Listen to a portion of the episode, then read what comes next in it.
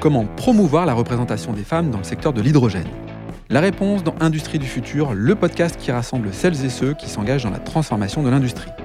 Dans ce nouvel épisode, Lauraline Pastol, consultante au Wavestone et responsable du développement de Women in Green Hydrogen, nous présente son réseau de femmes et d'hommes qui agissent pour plus d'inclusivité et d'innovation.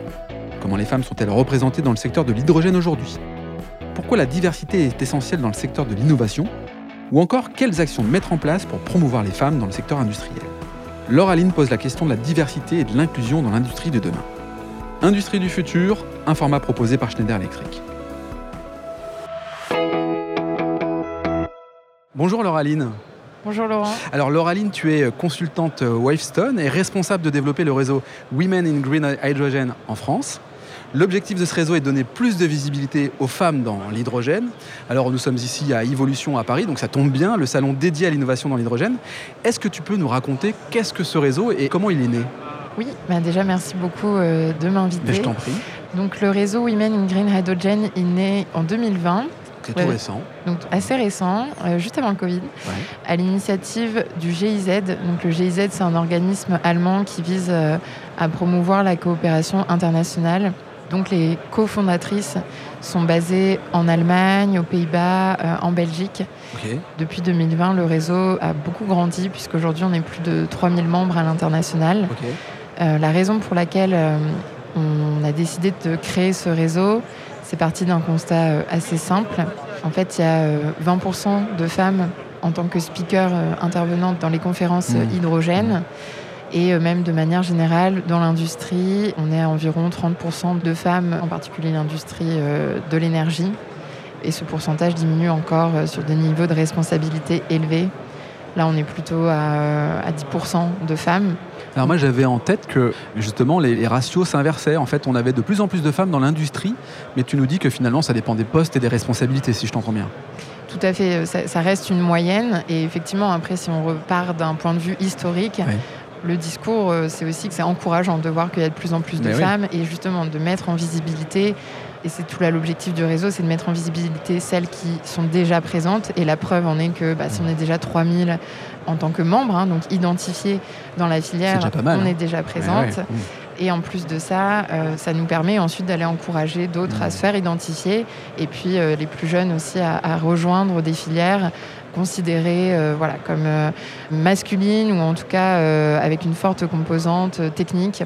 Et, c'est vrai qu'à des niveaux d'expérience plus juniors aussi, on retrouve cette question-là aussi, mmh. bien sûr. C'est pour ça qu'elle se répercute ensuite dans le monde de l'entreprise, effectivement. Alors, bon, réseau plutôt de femmes, est-ce que c'est réservé aux femmes ou est-ce que c'est un peu ouvert? Parce que bon, on peut aussi apporter plein de points de vue différents dans ce réseau, j'imagine.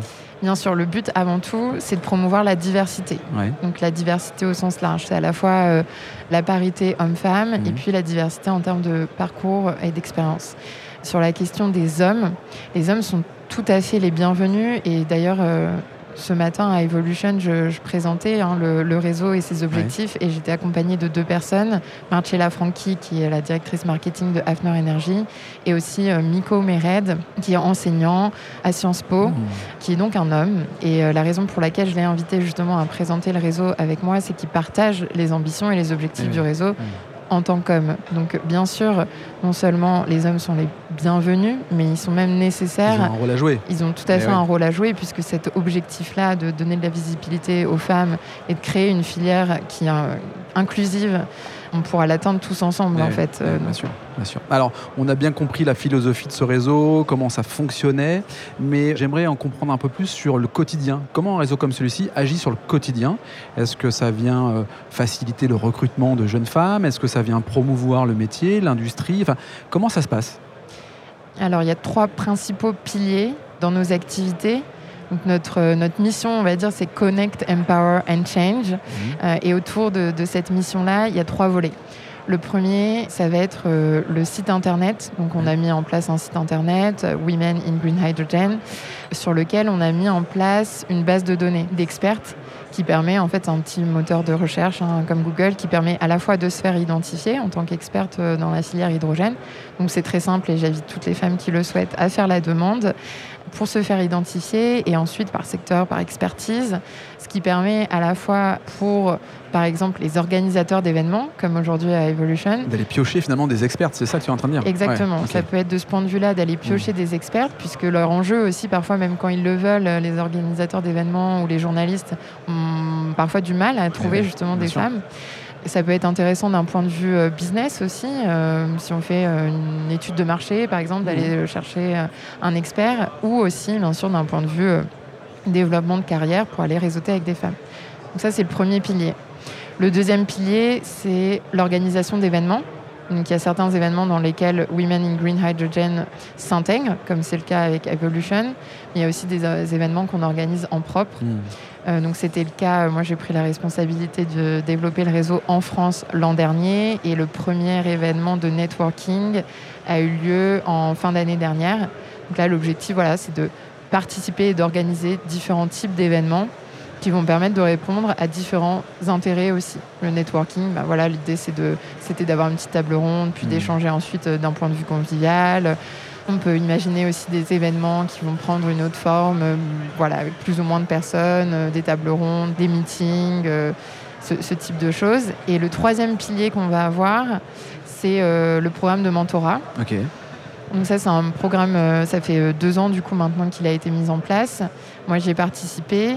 Et là, pareil, j'invite toutes les femmes qui le souhaitent à la fois à être soit mentor, soit mentee. Mhm. Il y a une réelle valeur ajoutée vraiment à, à bénéficier, à partager son expérience et euh, d'un point de vue carrière ou d'un point de vue tout simplement d'avoir un regard objectif sur, euh, moi par exemple, ça m'a beaucoup aidé dans mes prises de décision. À un moment donné, je travaillais avec le COMEX de mon entreprise, bah, tout simplement prendre du recul. T'appuyer sur quelqu'un, quoi. Hmm. Exactement. Qui a un regard bienveillant. Exactement. Donc trois sujets clés qui euh, permettent de mettre en avant, d'animer, de promouvoir, finalement d'être euh, au plus proche de l'écosystème qui est celui de l'hydrogène.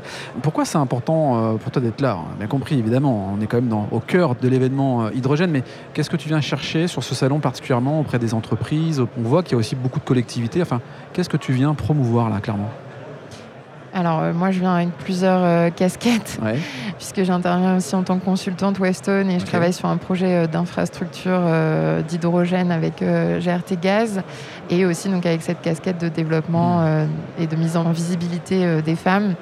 Donc ce que je viens chercher c'est de l'information en fait, donc d'aller rencontrer des bonnes personnes et, de prendre de l'information d'une façon qui change du travail au quotidien, du mmh. day-to-day euh, business. C'est toujours euh, impactant en fait de ressortir avec les, éléments clés. Voilà, dans, ce type d'événement, on, entend euh, à peu près toujours les mêmes euh, mots qui ressortent, les mots-clés. Donc là, par exemple, on se rend compte que par rapport à il y a deux ans, euh, l'objectif n'est plus nécessairement de se mettre en visibilité euh, en tant que projet ou acteur, mais plutôt de passer à l'action. Et du coup, là, on parle plutôt des stratégies, bah, voilà, au niveau national, des stratégies d'import, export. Ça, c'est plutôt rassurant quand même de voir que les choses avancent, du coup. Tout à fait. De voir que les choses avancent et à mesure qu'on avance dans les projets, que des solutions émergent. Ça, ça, demande de faire des, concessions aussi parfois dans mm. les collaborations. On le voit là avec euh, le positionnement récent de la France vis-à-vis de l'Allemagne et la coopération. Voilà. Et ça, c'est très important et on le retrouve au niveau international et national, mais aussi au niveau des projets, mm. finalement, de faire des coopérations et de, voilà, de faire émerger ces solutions parce qu'on voit bien, encore une fois, que dans la filière, pour avancer, on a besoin de la créer tous ensemble et je connais pas d'acteur qui avance seul en fait. Tous les acteurs se, positionnent en partenariat et voilà là c'est intéressant de voir aussi euh, Schneider Electric euh, euh, qui, est présent, qui est acteur. Quoi. Qui est acteur et qui le deviendra sans doute de plus en plus, à mesure que les projets se concrétisent, puisqu'au au fur et à mesure on se pose la question, bon bah très bien, mais quelle solution on va utiliser concrètement Alors je reviens juste sur la place de la femme, c'est assez intéressant parce qu'on a effectivement des belles entreprises présentes ici, dont Schneider Electric en quoi c'est un enjeu pour les entreprises du secteur de féminiser quelque part le, métier? En quoi euh, il y a un enjeu euh, à ne surtout pas louper? Il faut vraiment profiter du développement de la filière pour la construire comme on le souhaite. En fait, il y a certains enjeux qui me semblent incontournables d'un point de vue euh, entreprise et, société, en fait, qui sont, on a l'enjeu de la durabilité, par exemple, les enjeux RSE. Mmh. Et, c'est bien pour ça aussi que l'hydrogène, euh, alors c'est Women Green Hydrogen, c'est l'hydrogène vert, l'hydrogène bas carbone, va se développer. Et de la même façon, il y a d'autres enjeux tels que la diversité, l'inclusion. qui sont incontournables. Donc en fait, de la même façon que pour l'hydrogène, c'est euh, maintenant mmh. qu'il faut prendre les décisions pour rester compétitif et puis entendable, euh, comment dire, légitime aussi vis-à-vis de l'écosystème et au niveau international. Ces enjeux-là de durabilité, on les retrouve aussi en termes d'enjeux sociétaux, en fait, en disant mmh.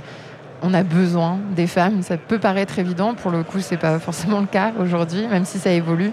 Et donc, on a besoin d'emboîter le pas maintenant, puisque c'est maintenant que les décisions se prennent et qu'on est en train de construire le, le futur maintenant, en fait.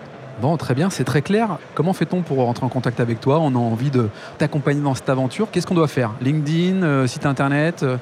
Tout à fait. Donc il y a le site internet de Women in Green Hydrogen. Mhm. Ensuite, il y a aussi euh, mon contact direct, vu que moi je suis aussi là pour le point de contact ben en France. Donc moi, mon contact, tout à fait, vous pouvez me trouver sur LinkedIn, par exemple. Mon nom, c'est Laure Aline Baeux. Très bien. Merci Laure Aline. Merci d'avoir participé au podcast Industrie du futur un format proposé par Schneider Electric. Merci beaucoup à vous. Si cet épisode vous donne envie d'aller plus loin, c'est l'occasion d'en parler à Antoine Chart, directeur national des ventes. Bonjour Antoine. Bonjour Laurent.